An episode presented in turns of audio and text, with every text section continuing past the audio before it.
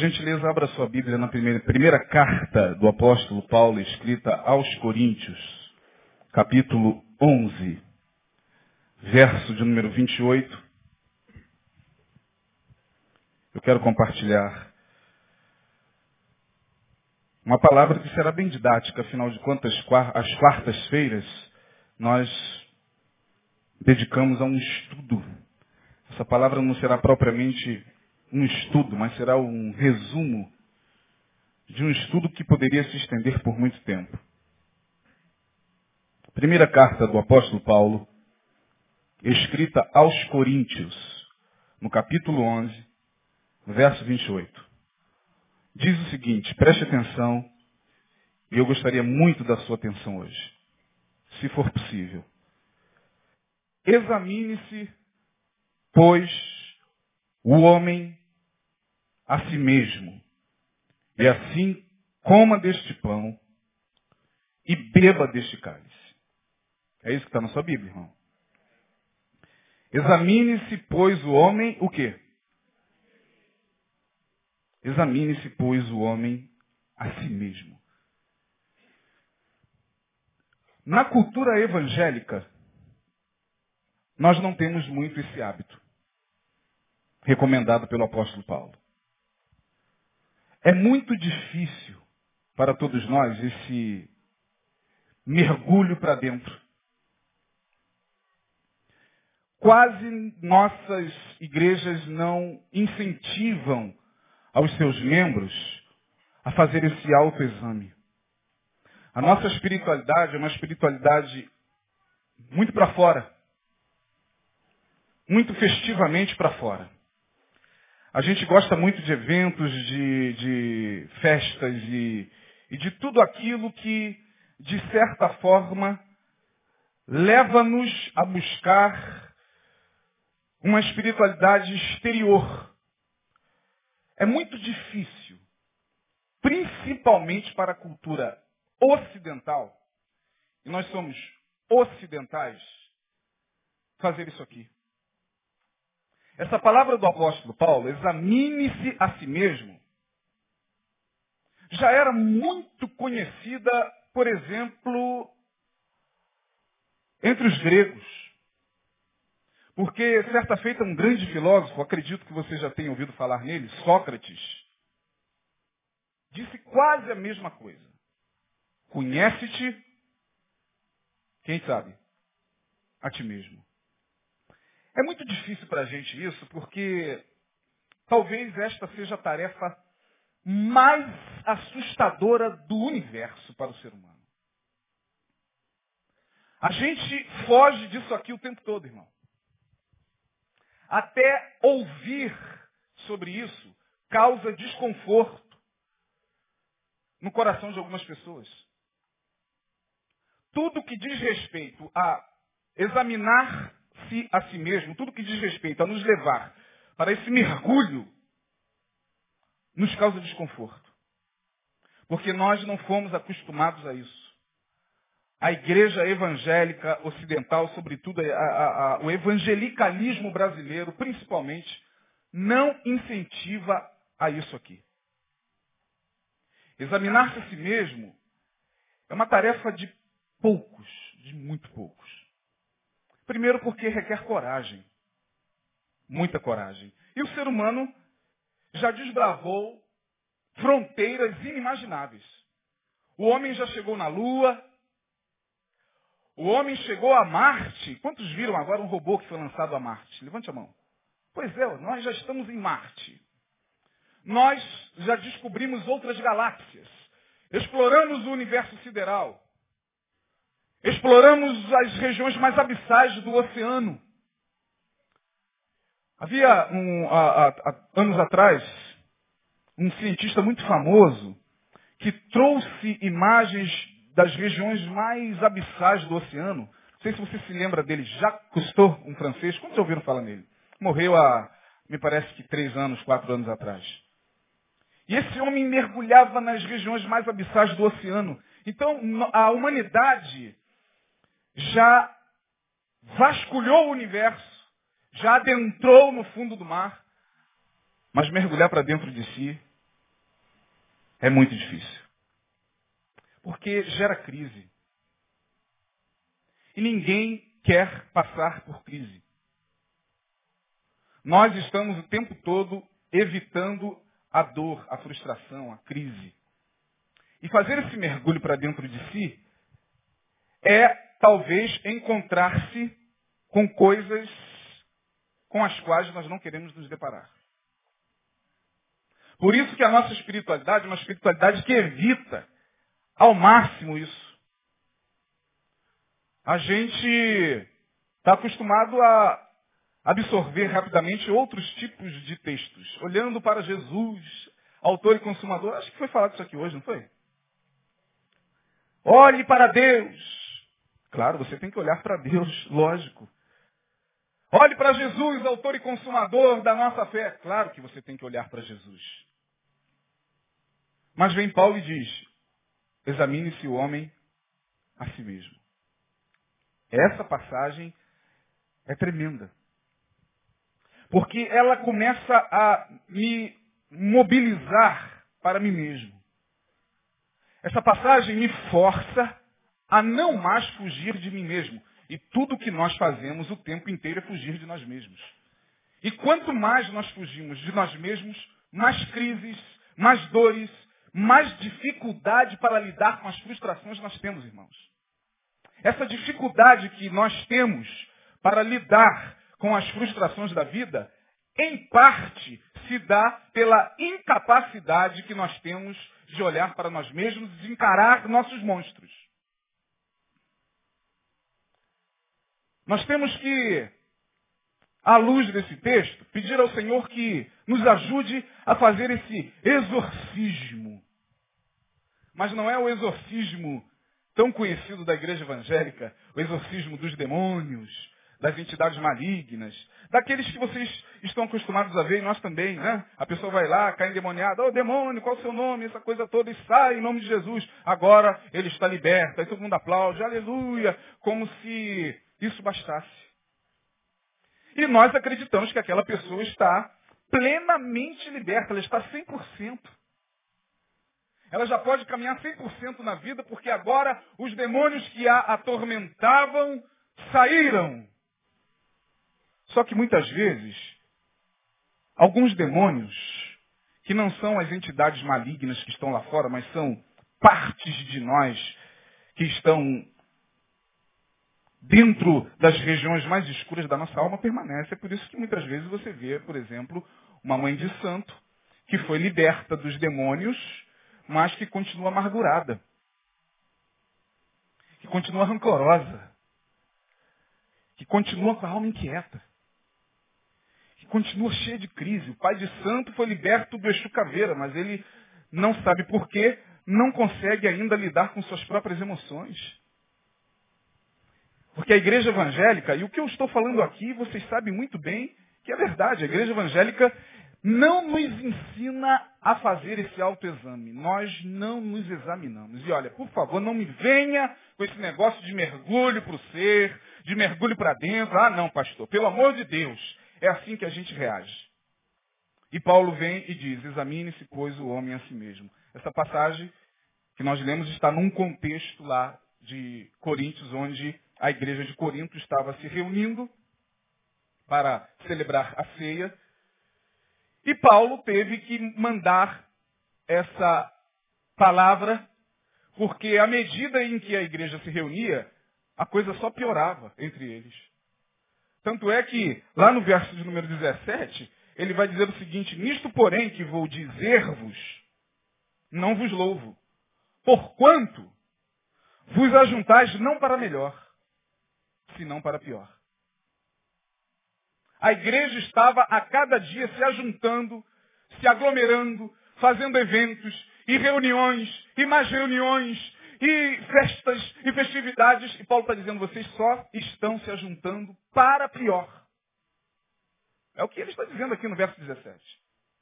E no verso 18 ele vai dizer, porque antes de tudo ouço que quando vos ajuntais na igreja, há entre vós dissensões. Quando vocês se ajuntam, a coisa piora tanta, tanto, que as dissensões começam a acontecer que pode a igreja de Jesus, o corpo de Cristo, o povo lavado e remido no sangue do Cordeiro, se ajuntar para pior. É só você fazer um diagnóstico hoje da igreja evangélica, vocês cansam de ouvir isso aqui. Olhe hoje para as pessoas que se dizem crentes em Cristo Jesus e veja se Paulo não está certo. Veja se o que nós estamos falando aqui é conversa fiada. Veja a qualidade de vida de alguns ajuntamentos hoje, irmãos.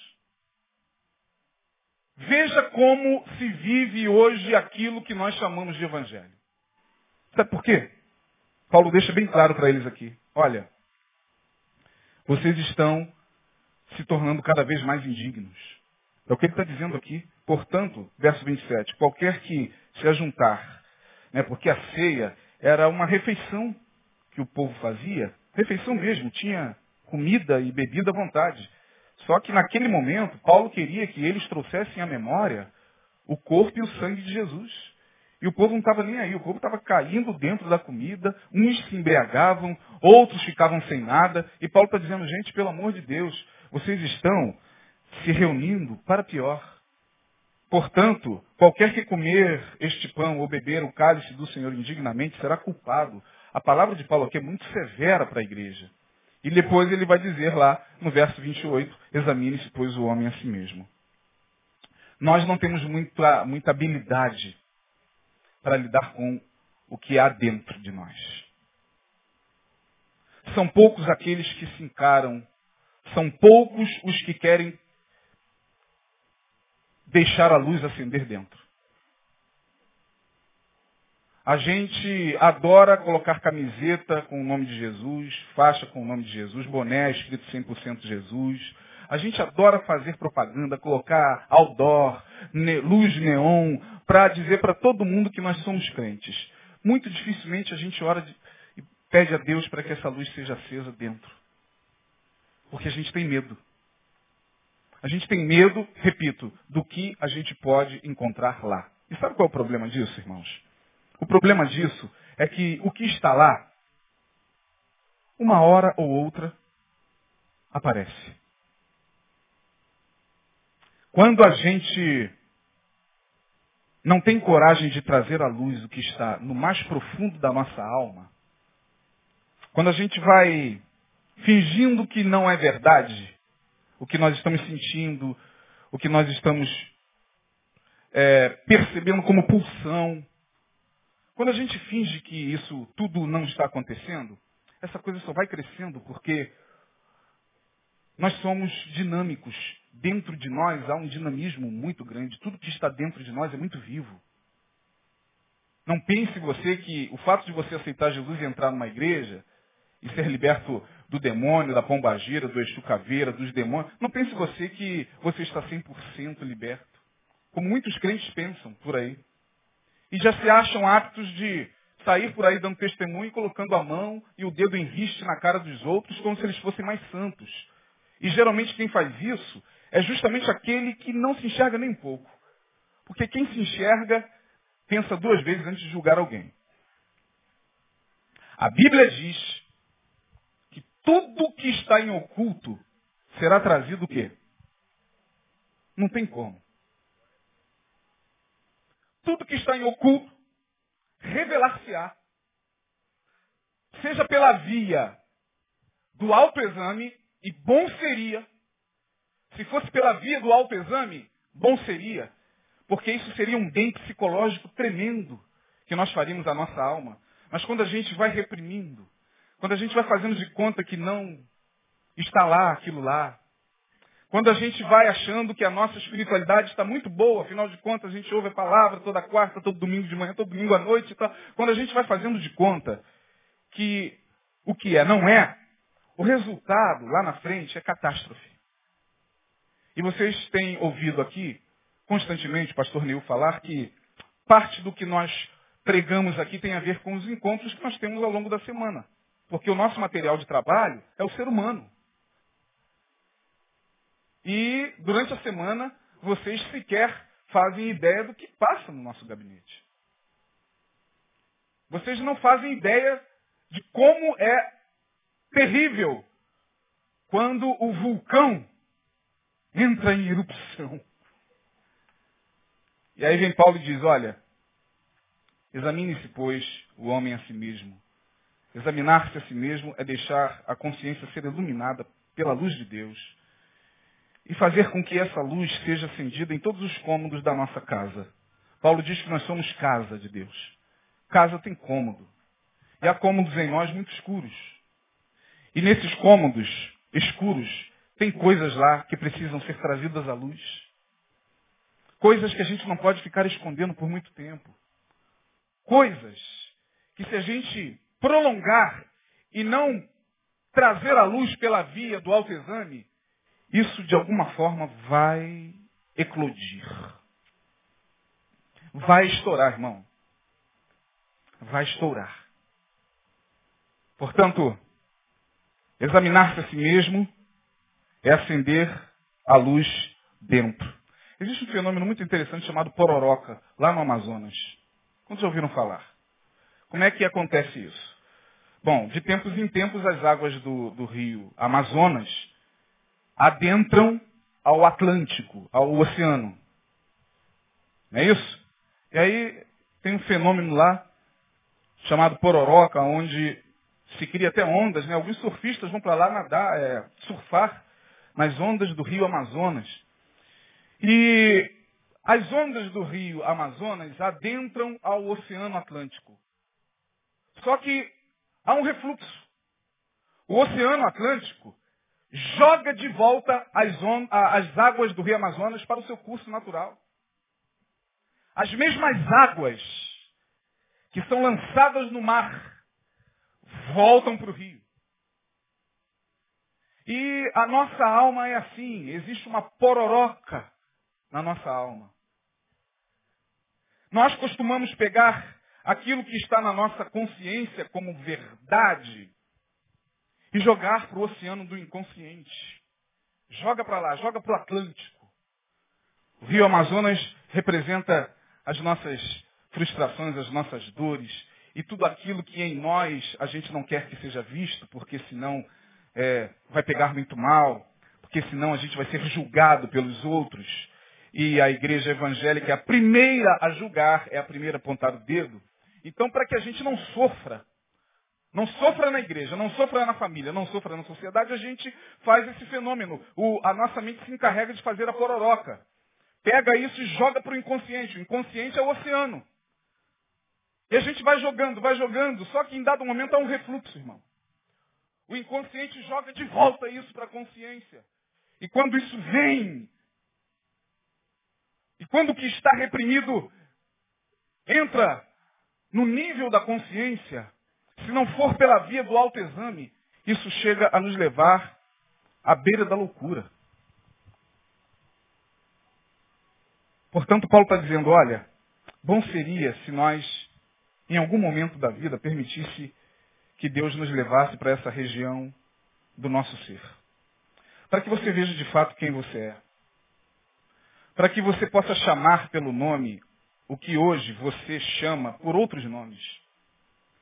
Para que você possa saber lidar com a tua frustração, com a tua dor, com o teu desejo, com o objeto é, é, é, do teu desejo, de maneira equilibrada, porque a melhor maneira de se equilibrar na vida é negociar com o nosso inconsciente, é deixar abrir o porão, irmão. Você viu aqueles filmes de assombração? É, geralmente o, o, os sótãos ou os porões é onde estão alojados os monstros, né? E o porão, o que, que tem lá no porão? Não sei quando já viram esses filmes de assombração. Ninguém desce no porão. Porque o bicho está lá. O monstro está lá.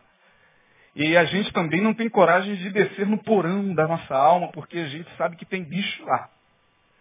E Paulo, por uma revelação de Deus, no capítulo 7 de Romanos, ele diz: Não posso mais suportar essas pulsões em mim. Eu vou ter que descer no porão. Eu vou ter que acender a luz. Eu vou ter que me encarar. E quando ele se encara, o resultado você já conhece. Ele diz, meu Deus, o bem que eu pensava fazer, eu não faço. O mal que eu chamava de bem é que eu faço. Ele está dizendo, miserável homem que sou. Quem me livrará disso? Ele entra em pânico. Abra lá em Romanos 7 que você vai ver o pânico de Paulo. Mas Paulo está cumprindo na sua própria vida o que ele está orientando a igreja aos Coríntios. Ele faz esse mergulho e ele vê o seguinte, olha, está tá certo. A religião é boa, a lei é boa, a lei é santa, o comportamento é maravilhoso, mas eu sou isso aqui. E Deus olha para Paulo e diz, é Paulo, você é justamente isso aí. E Paulo diz, e agora, Senhor? Vamos amenizar essa aflição. Vamos trabalhar isso para que você possa conviver com os teus monstros de maneira equilibrada. E não há coisa melhor do que você trazer para a luz o que está escondido. No sentido de você não ter, coragem, não ter medo de olhar para você e falar, é, o que eu estou sentindo é isso. Pronto, falou, trouxe para a luz. Isso perde o poder que até então estava latente na gente. Enquanto a gente não traz a luz de Deus, o que está lá no, no porão da nossa alma, a gente vai viver nessa inquietação. A gente vai viver nessa aflição. A gente não sabe por que não dorme. A gente não sabe por que é cometido de uma agitação. A gente sabe e não sabe. A gente sabe, mas não quer acreditar. Eu estou falando em tese, quiçá em parábola. Eu não posso abrir totalmente, senão vocês ficam apavorados com o que eu estou querendo dizer. Mas a gente está lá. E as pulsões estão lá. Ai, o frisson. Ai, meu Deus, a falta de sono, a perturbação, a raivosidade, a inquietação, a impaciência com os filhos, a impaciência com a mulher, a impaciência com o esposo, as antipatias vão cada vez mais crescendo dentro de nós. A gente não sabe por quê, irmão. Porque é algo em nós que precisa ser trazido à luz. E só o Espírito de Deus pode nos ajudar nisso. Esse mergulho nós não podemos fazer sozinho. O terapeuta ajuda até uma fronteira. Porque tem uma fronteira ali que o próprio terapeuta se depara com aquele monstro em você que está nele também. Ele diz, parei. Daqui para frente não dá. Eu sou terapeuta, a gente sabe do que está falando. E só o Espírito Santo daquela fronteira, que é a fronteira do desconhecido. Tá bom, você veio até aqui. Então deixa que daqui eu levo meu filho. Agora, quem é que tem coragem de deixar Deus levar para o, o interior? Quem é que tem coragem de orar e se dobrar diante do Senhor e falar, Senhor, acenda a luz e me faça ver que inquietação é essa? Que nervosismo é esse? Que dificuldade é essa que eu tenho de lidar com as pessoas? Que, que, que antipatia é essa que eu sinto por ele? Que rancor é esse que, que eu sinto por ela? Que raivosidade é essa? Que antipatia? Que inimizade é essa? Que inquietação é essa? Que desejo é esse? Enquanto a gente não tiver essa coragem, irmão, nós vamos brincar de espiritualidade até o dia que Jesus voltar. Agora, o pior é que Jesus disse que quando ele voltar, tudo que está em oculto será trazido à luz. Tomara que a gente não espere pela via do juízo, no sentido de o que estava no mais profundo do ser, ser trazido à luz por ele, nos acometer que a gente vá já negociando com nós mesmos. Vá chamando o pecado pelo nome. Às vezes, algumas pessoas ficam meio que chocadas quando o Neil usa alguns termos aqui. Irmão, isso é tara. Algumas pessoas, poucas, né? a maioria já o conhece, mas poucos ainda, meu Deus, como é que um pastor pode falar uma coisa dessa? Essa pessoa que faz esse juízo, de repente, é a mais tarada no grupo. Você está me entendendo? Porque todas as vezes que a gente começa a se escandalizar muito com determinadas situações, é porque aquilo já está pulsando na gente. Ora, ora, ora. Você quer saber o que, que tem dentro de você? É só você perceber e atentar para os temas que você trata com mais raiva no outro. Faça uma lista dos temas que você costuma tratar com mais juízo, com mais raiva na vida do outro. É o que está tudo dentro de você. É por isso que o cara que está com um pé no adultério, se for pastor, vai pregar três meses sobre o quê? Irmão, você que está. É lógico. É ele. O ladrão vai fazer um discurso de filantropo. O cara que tem problema com dinheiro vai fazer um discurso maravilhoso de filantropia, de, de ajuda ao próximo. São o que os políticos fazem. Nós temos que aprender a compartilhar, gente. Claro. Mas quando isso começa a ser falado com tanta compulsão, tem algo estranho. O cara só fala nisso. O cara só fala em adultério, adultério, adultério, sempre julgando os outros. Você está vendo que é um adultério, está vendo? Meu Deus do céu, tem alguma coisa estranha. Porque geralmente os temas que nós tratamos com mais juízo, com mais raiva no outro, é o que está em nós, irmãos. Não foi trazido à luz, porque quando é trazido à luz, a gente muito antes de julgar e de tirar do olho do irmão a, a, o cisco, a gente tira do nosso olho o quê? A trave lá do Maracanã.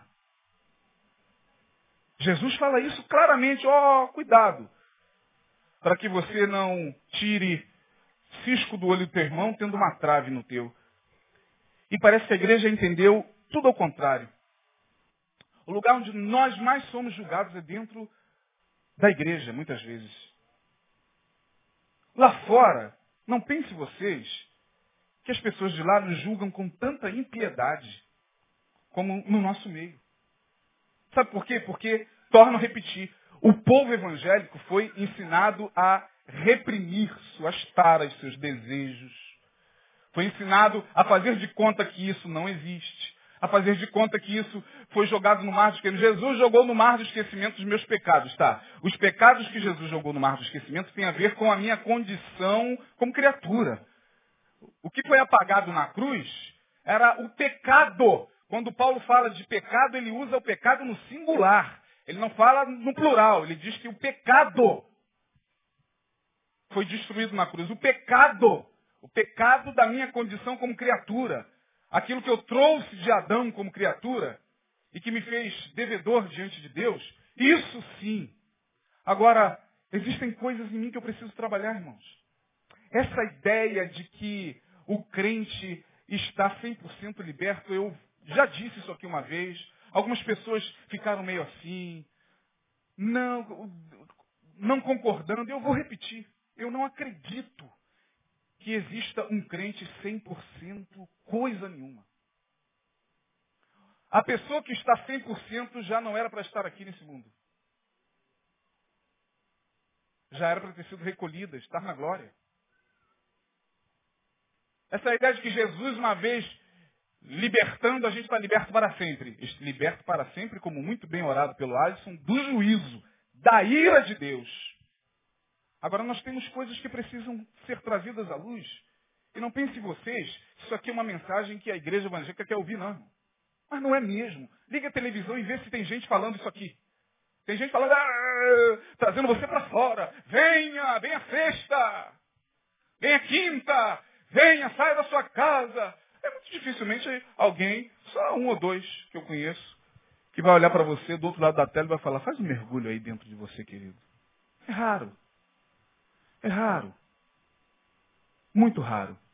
E aí a inaptidão de nós lidarmos com os nossos problemas e as nossas crises vai aumentando. Vai aumentando, cada vez mais aumentando, e a gente não sabe, e chora daqui, chora dali.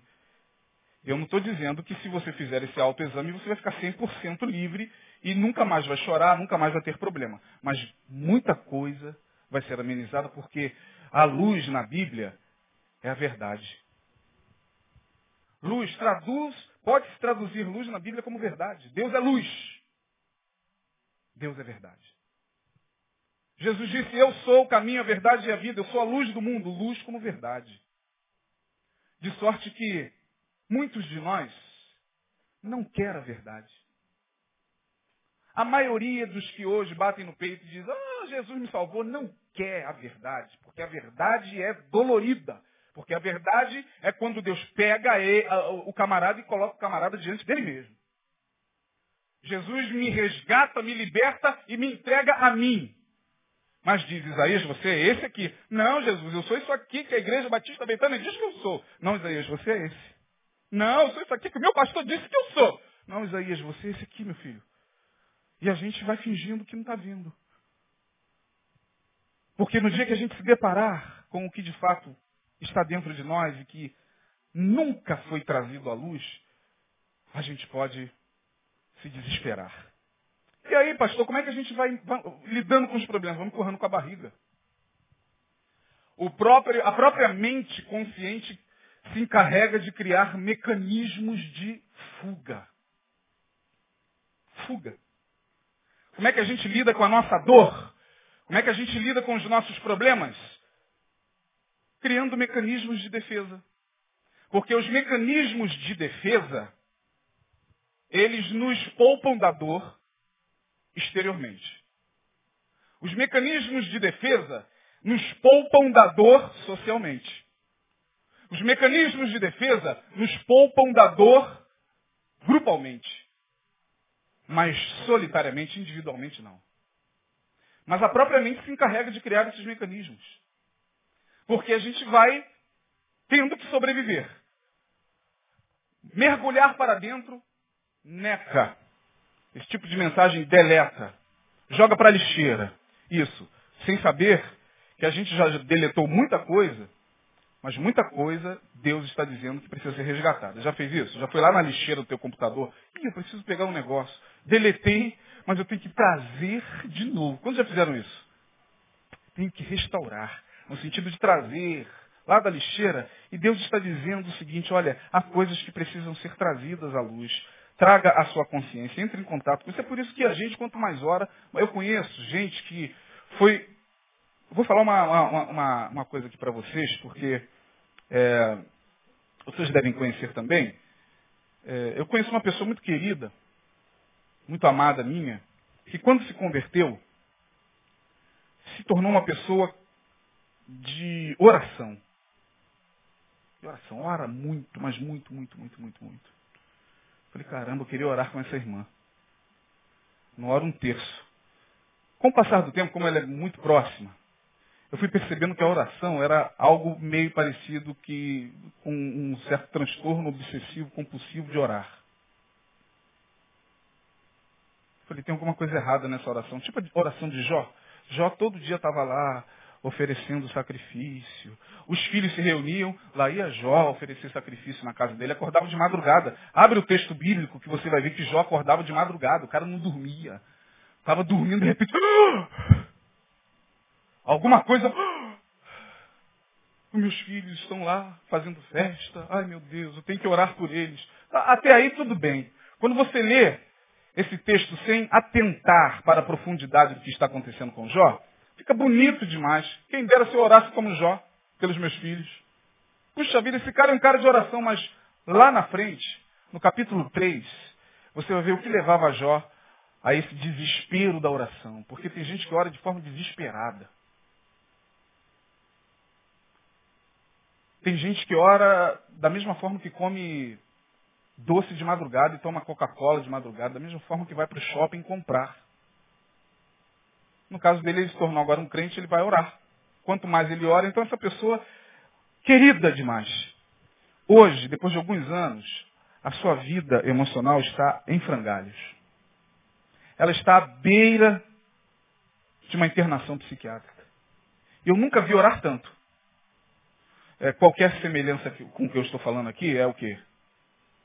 Não era Eu estou falando em tese, tá? Eu estou falando a vocês em tese.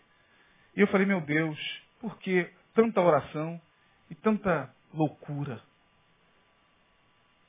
Quanto mais se sobe o monte, e vocês costumam ouvir isso aqui do Neil, mais doideira, mais o cara fica desesperado, mais o cara fica tarado mesmo, essa é a palavra.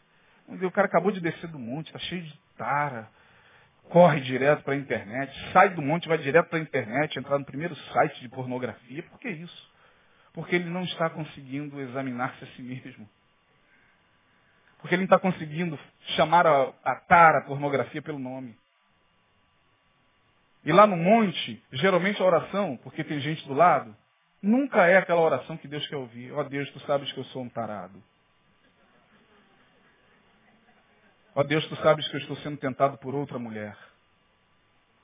Ó Deus, tu sabes que eu estou sendo tentada por um homem lá no meu trabalho e meu casamento não está legal. A gente não ora assim, porque a gente acha que Deus é igualzinho o nosso irmão, vai nos julgar. E a gente, ó oh Deus, ó oh Deus, ó oh Deus, já viu que tem pessoas que oram assim, não sai nada, ó Deus, ó Deus, aleluia, aleluia, Deus, Deus, glória, glória, glória, Deus, Deus, Deus, aleluia, aleluia, aleluia, ai, ai, ó Deus, ai, ai, ai, Jesus. Eu prego em algumas igrejas e eu fico desesperado com o que eu vejo, irmão. O que é está acontecendo com esse jovenzinho? O jovem está todo suado, rolando pela igreja. Ai, ai, ai, ai, Deus, Deus, Deus. Aí vai lá, volta. Ai, ai, é o Espírito Santo. É Deus atuando. Eu falei, meu Deus do céu, então eu, o problema está em mim, cara. A loucura está em mim. Eu não estou aqui julgando ninguém. Eu só estou tentando mostrar a você que não tem como a gente viver a vida com esses mecanismos de defesa, fugindo de nós mesmos. Você é o que você é. É por isso que a gente atende no gabinete homens com 35 anos de casado que sentam na nossa frente e dizem o seguinte, pastor, eu estou indo embora porque eu sempre fui gay. Casei por conveniência. Não está se escandalizando com o que eu estou falando, não, né, irmão? Porque você sabe que isso acontece todo dia. Sou gay, pastor. Só que quando eu me converti, é, não trabalharam esse aspecto emocional da minha vida e as razões que me levaram a isso. Já colocaram um termo em mim, eu falava mais ou menos bem, e me consagraram ao diaconato. Do diaconato eu fui presbitério, do presbitério fui pastor, do pastor fui dirigir uma congregação lá na Rocinha, da Rocinha eu fui lá para Guadalupe e casei, e louvado seja Deus, e de, me deram uma mulher e aquela casa miserável, porque afinal de contas o teu testemunho vai fazer com que as pessoas venham para a nossa igreja. E ele falou, agora eu não aguento mais, eu não aguento mais, eu vivi uma mentira o tempo todo. E o cara chora, chora. Como é que se lida com isso? Como é que se lida com isso, irmão? Esse é o nosso trabalho. Como é que se lida com isso? Como é que você lidaria com isso? Fazendo e agindo da mesma forma que todos os pastores agiram. Oh, irmão, isso é demônio, irmão, você orou pouco. E aí, como não é fácil é, lidar com essas coisas, eu trouxe para vocês uma historinha. E aí eu termino. Deixo vocês pensarem sobre o que vocês estão ouvindo aqui. Você que está me ouvindo na internet, você que está aqui sentado, que já frequenta essa igreja há muito tempo, você sabe do que eu estou falando. Se você não sabe, o teu inconsciente está assinalando alguma coisa. Você sabe o que Deus está querendo dizer. Bom, a história é a seguinte. Fala sobre a raposa e as uvas. Não sei se alguém aqui já conhece, já conhece essa história. Uh, a raposa avista belas uvas numa fazenda. E faz todas as tentativas possíveis para conseguir pegá-las. Porém, sem sucesso. Termina dizendo assim: Eu nem mesmo as queria. Afinal, elas ainda estão verdes. Pronto. As uvas representam o sonho que não se alcançou, o desejo que se frustrou, o objetivo que não foi alcançado. Está lá a raposa, que queria muito as uvas, um desejo pecaminoso, pode ser o que for. Aí a raposa sai dali e se converte numa igreja evangélica que não ensina ninguém a se enxergar, a chamar a dor pelo nome, a chamar a frustração pelo nome. Bom, ela vai usar o que? Mecanismos de defesa. É o que nós usamos. Primeiro é esse, repressão. Bota aí, campeão. Tu conseguiu digitar? Eu pedi até para ele botar aí. Repressão. O que, que se faz? Se esquece do problema. A mente trabalha no sentido de fazer com que você esqueça aquilo ali. Esquece mesmo. Você não lembra mais. Você fica sem dormir, você fica agitado, você fica com dificuldade de relacionar-se na vida conjugal, na vida sentimental, mas o problema foi reprimido. Aí alguém pergunta à raposa, e as uvas? Uvas? Que uvas? Eu não faço ideia do que você está falando. Você nem gosto disso? Uva? O que, que é uva? Quantos entenderam isso aqui? Levante a mão. Será que eu estou sendo claro e didático? Esse é um mecanismo que a gente usa muito. Joga para o mar, faz a pororoca. Joga para o inconsciente. E às vezes é tão dolorido a gente trazer isso. Às vezes é tão dolorido a gente fechar os olhos e deixar isso emergir. Eu não consegui as uvas, meu Deus. A gente vai chorar, a gente vai se espernear, a gente, mas no final a gente vai ficar tão aliviado. Mas não, a mente se encarrega de esquecer o mecanismo de defesa. Porque a gente precisa se relacionar. Né? E falar da nossa frustração, dos nossos desejos, das nossas crises com o outro é muito arriscado. Muito arriscado. A gente usa outro mecanismo, esse é mais conhecido, negação. Na repressão a gente esquece do problema. Esqueci. É aquela menina, por exemplo, que foi abusada na infância, mas quando ela tenta falar do problema, e aí, mas o que, o que, o que, com que idade? Não sei, não, me lembro de quase nada. Eu só me lembro que ele entrava no quarto, mas não lembra mesmo. Reprimiu. A dor está lá. E houve repressão. Na negação, não. Na negação, a gente trabalha negando os fatos. A gente simplesmente nega. É, na repressão, o fato é esquecido. Na negação, a gente só dá uma outra versão. E as uvas? Conseguiu ou não? Eu nunca quis essas uvas. Eu nunca quis essas uvas. Que uvas? Aquelas que você tentou lá na, na fazenda pegar. Eu nunca quis aquilo não, cara. A gente nega o tempo todo. A gente nega porque a gente precisa sobreviver. Mas Deus está querendo ouvir de você, irmão. Chega de negação para Deus, pelo menos para Ele. Fale. Deixe Ele trazer à tona. Deixe Ele trazer à luz. A gente usa outro mecanismo, racionalização. A gente racionaliza muitos dos nossos problemas. Todos nós fazemos isso aqui. Aliás, a nossa mente se encarrega de fazer isso. Na racionalização, a gente dá uma, uma justificativa racional para a nossa frustração. Sabe aquele camarada que teve que vender a sua picape para comprar, por exemplo, uma Fiat Uno 95, pelo simples fato dele não ter mais condições de bancar a sua picape? Então, isso é uma crise. Isso gera uma dor, uma frustração. O padrão de vida caiu. Mas aí quando alguém se depara com ele e vê que ele está com uma Fiat 91, e aí, cara, e a picape? Ó, oh, aquela picape estava dando muito trabalho, cara. Pô, não dava não, cara. Pô, esse carrinho aí é muito melhor. Muito melhor. Lógico, ele não vai chegar e falar, cara, eu passei por uma crise financeira terrível. Quebrei. E tive que comprar esse carro. Foi aquela casa, aquela mansão. Aquilo lá era muito grande. Aqui é um mais gostosinho, né? Um, um quartinho, uma sala. Mas aí aquela casa lá, aquela casa lá estava muito grande, cara. Só eu, minha esposa, meu filho casou. Ah não, ele faliu. Aí alguém pergunta para a raposa, e as uvas? Vai pegar ou não vai? Suponhamos que as uvas representem aquele desejo pecaminoso que lateja na alma. Aí a raposa diz o seguinte, ah, mas claro que é certo que posso pegar essas uvas e comer. O fazendeiro tem tantas e nem liga para elas. Eu estou até fazendo um favor a ele.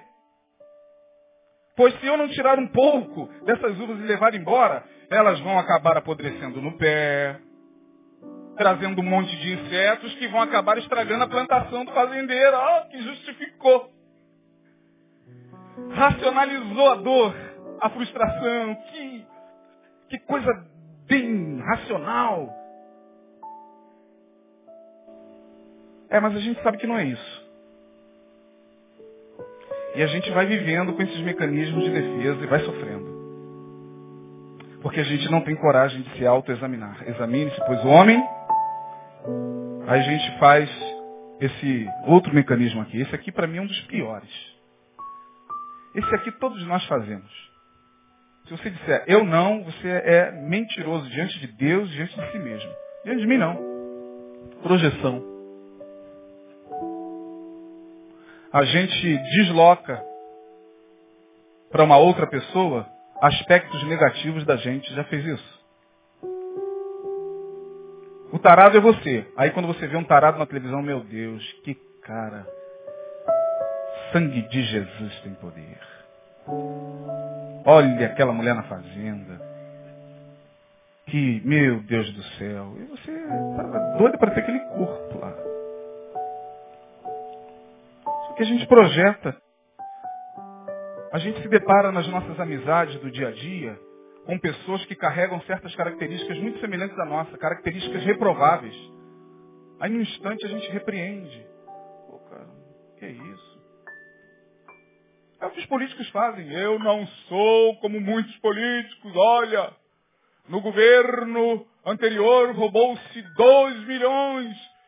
A Dilma está agora aprovando, é tudo projeção. Eles estão projetando no outro o que está dentro deles. A gente projeta no outro, a gente projeta no irmão, a gente projeta no filho, a gente projeta no pastor. O pastor então sofre pra caramba com projeção. Ele faz, mas ele faz sozinho, ele recebe quase a projeção de um grupo inteiro.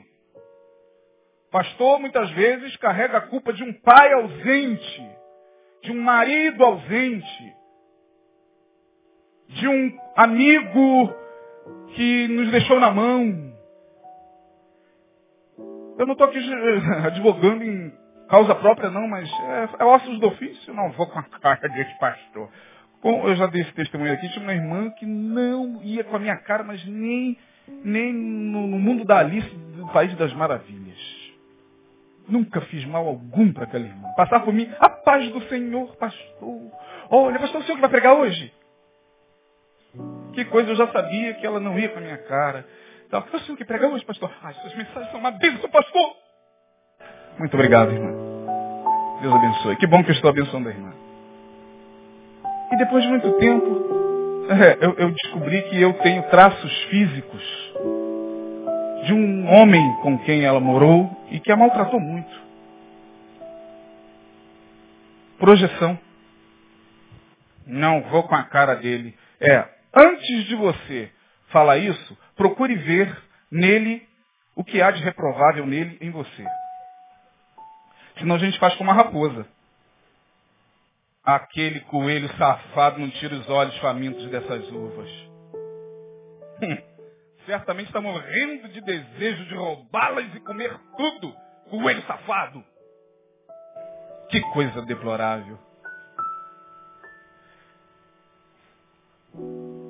A projeção alimenta as nossas reuniões evangélicas o tempo todo porque a gente não consegue se auto-enxergar, então desloca para o outro.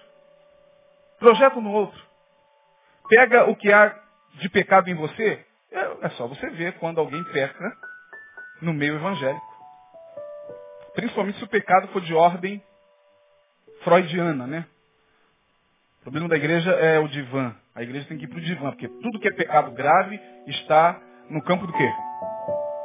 Pode falar, irmão, você sabe do sexo adúltero. Olha, você viu o irmão que se separou, Jesus do céu. Meu Deus, mais uma família e a tua está por um fio. Meu Senhor da glória, está para se separar, irmãzinha. Senhor Jesus, tem misericórdia. Vamos orar. E você também já está mais para lá do que para cá no casamento. Você faz projeção. Ou então a gente faz a regressão. Gostei dessa música, eu gosto muito de música clássica. Bach, Beethoven, Tchaikovsky, tem tudo lá. Regressão, a gente, quando a dor é muito grande, é melhor a gente regredir aos estágios infantis. Faz como a raposa. Eita, uvas difíceis. Eu vou assistir um filminho, vou relaxar, comer uma pipoquinha, jogar um videogamezinho, e a gente volta para os estágios infantis para não encarar o problema. Você conhece aquela pessoa que não sai da infância, não consegue sair da infância, com quem você mora, com quem você morou, na sua família, com quem você casou, com quem você se relacionou, uma criança.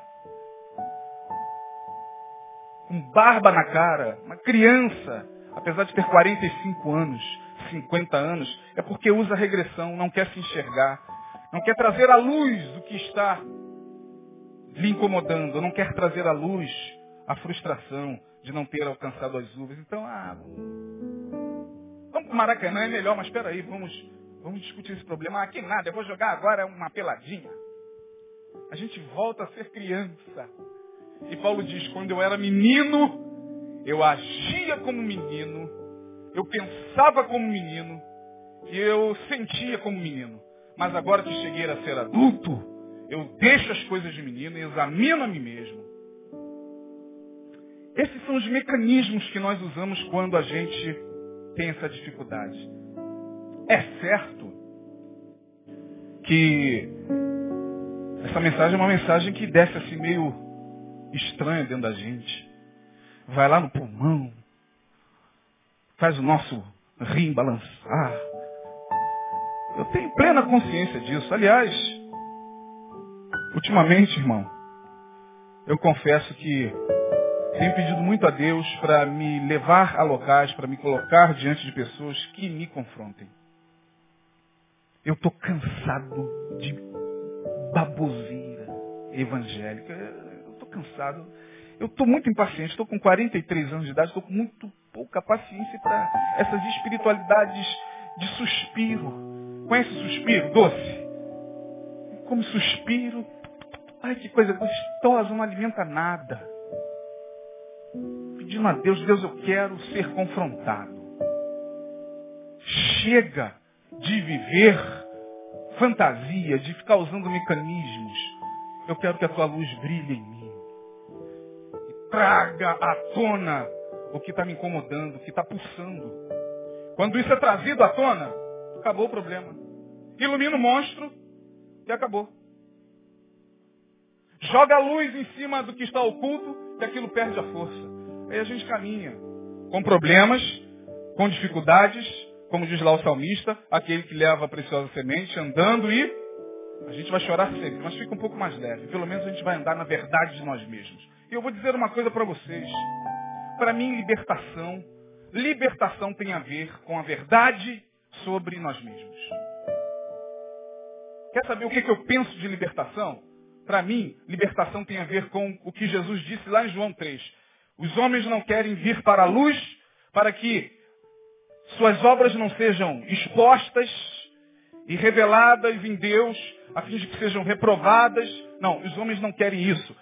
Muito pouca gente na igreja quer isso. A gente quer isso que está aí. Isso é legal. Oh, Deus, quem sabe essa dor, essa dor essa dor que está nos incomodando, essa pulsão, essa pulsão, essa inquietação que a gente está trazendo desde três anos atrás, quando a gente se converteu, e aí ouve, ouve, ouve, tá, é uma dor que a gente está reprimindo, que a gente está projetando, que a gente está tratando com, com, como criança, que a gente está racionalizando. Não chame a dor pela dor. Chame o pecado pelo nome. Porque quando a gente não chama o pecado pelo nome, ele vai se transformar exteriormente em falso moralismo. E de falso moralismo eu quero distância, irmãos. Quero distância de falso moralista. Crentes cuja santidade não passa do comportamento. Não passa do comportamento. São os falsos moralistas. Nossas igrejas estão lotadas. Não, eu quero caminhar na verdade de mim mesmo. E quero caminhar a cada dia como diz lá em Provérbios, a luz do Senhor é como a. Como é que? É como a luz da aurora, que vai brilhando, brilhando, trazendo à luz os monstros, arrancando do inconsciente, trazendo para a luz, como Paulo diz, o bem que eu quero fazer eu não faço mesmo, Senhor. O mal que eu, que eu não quero fazer, e é, é o mal, mas é o mal que o outro lá está fazendo, é, mas eu estou vendo em mim. Aquele mal lá, eu estou vendo em mim. Esse mal que eu não quero fazer, eu estou fazendo, miserável homem que sou. Quem me livrará do corpo desta morte? Aí sim, quando a gente traz para a consciência. E ele termina o capítulo 7 com uma indagação. Quem me livrará do corpo desta morte? E no capítulo 8, ele está tão curado que ele diz, agora, pois, nenhuma condenação há para os que estão na luz em Cristo Jesus. Se essa mensagem te abençoou, guarde no seu coração. Deus abençoe. Vamos ficar de pé. Ficar de pé. Dê um abraço no seu irmão. Se você não conseguiu pegar nada, pegue o essencial. E vamos para casa.